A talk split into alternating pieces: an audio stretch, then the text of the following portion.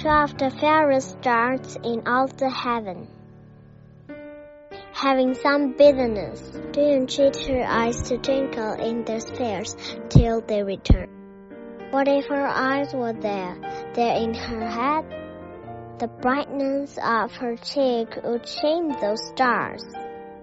A daylight does a lamp, her eyes in heaven would, through the airy region stream so bright that birds would sing and think it were not night.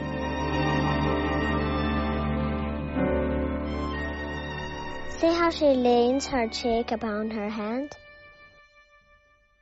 Oh, that I were a glove upon the hand, that I might touch that cheek. She speaks. Oh, speak again, bright angel.